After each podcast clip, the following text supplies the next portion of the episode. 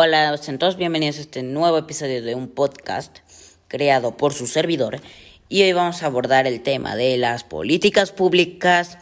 de la delincuencia. Primero que nada, las políticas públicas, aclaramos, son eh, medidas que toma el gobierno para poder eh, controlar ciertos sucesos que pueden pasar, ya sea eh, atracos, robos, eh, lo cual viene siendo casi igual a, a, la delincuencia, o en el caso más reciente una pandemia como la que se está viviendo actualmente. Entonces, con esto recalcado, sean todos bienvenidos a este episodio, como ya lo había dicho, y empecemos. Primero, ¿qué es la delincuencia? Muy fácil, la delincuencia es el atraco hacia personas u viviendas, las cuales o no tienen a nadie, o a veces sí pueden llegar a tener a una persona dentro, pero que en ese caso eh, la persona es inmovilizada y eh, también en algunos casos cuando no hay nadie en esa casa o solamente hay un perro, el perro es inmovilizado para que no haga ladridos y alerte a posibles vecinos que pueden rondar por la zona que es un delincuente también son las personas que llevan a cabo esos actos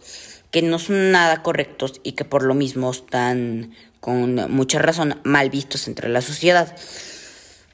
También hay que recalcar que estos delincuentes o ladrones, como se les conoce popularmente, llevan máscaras o se pintan eh, para no ser reconocidos a plena vista del día o de la noche, llevando a veces capuchas o gorras o inclusive máscaras faciales para no ser detectados inmediatamente. Normalmente estos golpes se llevan cuando eh, o es una persona indefensa en la calle, porque también hay robos en la calle y hay gente que no hace muchas cosas por ayudar a esas personas, las cuales son asaltadas diariamente, o como ya lo venía mencionando, hacer cosas a las casas solitarias y que puedan tener algún tipo de valor dentro de las mismas. Eh, en esos casos, el ladrón entra más preparado, lleva forma de abrir posibles cerrojos y eh, lo que hacen es que al abrir la puerta llevan una pequeña maleta seguramente y meten todo lo de valor ahí Abren cajas fuertes, billeteras que podrían estar olvidadas o guardadas de dinero, entre muchas otras cosas. Lo que hace que esa familia pues no pueda ni siquiera ver quién fue el que lo robó. Eh, tristemente, también esto existe en las grandes ciudades. Las grandes ciudades ah, no se, le, no se ve mucho que pueda haber robos, atracos, entre otras cosas. Lo que sí es que hay una pequeña y mínima porción de esa maldad en las grandes ciudades.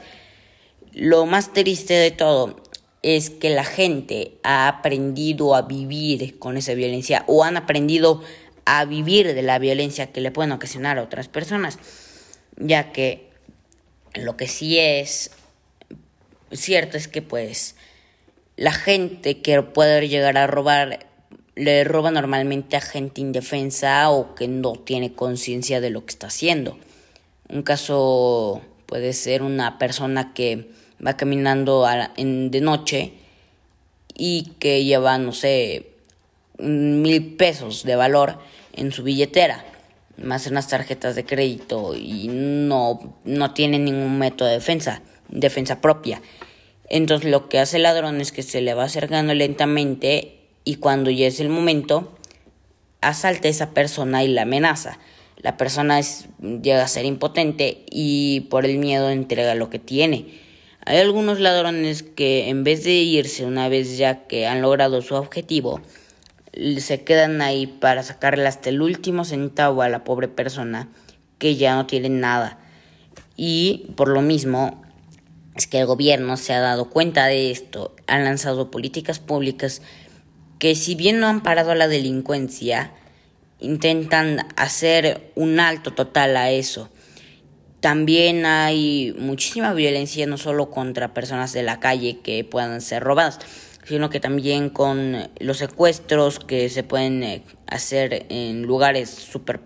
como superpoblados, con mucha gente, con casi nada de visibilidad, de que una persona puede estar en un concierto y la persona al lado suyo es un secuestrador y se la lleva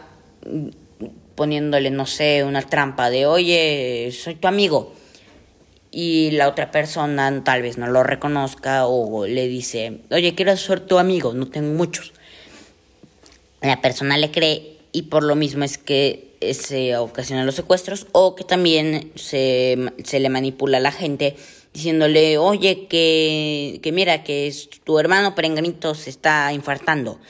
que mira que a tu hermanito Perenganito le pegaron muy feo y está muy mal herida en el suelo, ven, acompáñame por él. O oye, que a tu hermanito Perenganito lo asaltaron en determinado lugar. Entonces se llevan a esa persona y acto seguido piden dinero por su rescate. En algunos casos, eh, estos secuestros sí llegan a buen puerto, pero el pequeño eh, normalmente pueden llegar a ser niños o personas que no tienen muchos, que son importantes para determinadas familias. Entonces, por eso es que a esas personas se las llevan y piden ciertas cantidades altas de dinero por su regreso hacia esa familia. Lo que sí es muy cierto es que las políticas públicas tratan en la mayor medida de acabar con esta con esto este tipo de vandalismo que se vive en las ciudades, en muchísimos lugares, también hay violencia juvenil y que esta es un poco más eh, triste, pues se les a veces llegan inclusive a maltratarse a los jóvenes los cuales normalmente pues no se pueden defender. Y pues nada,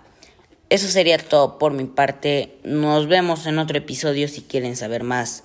Nos vemos, cuídense, hasta la próxima.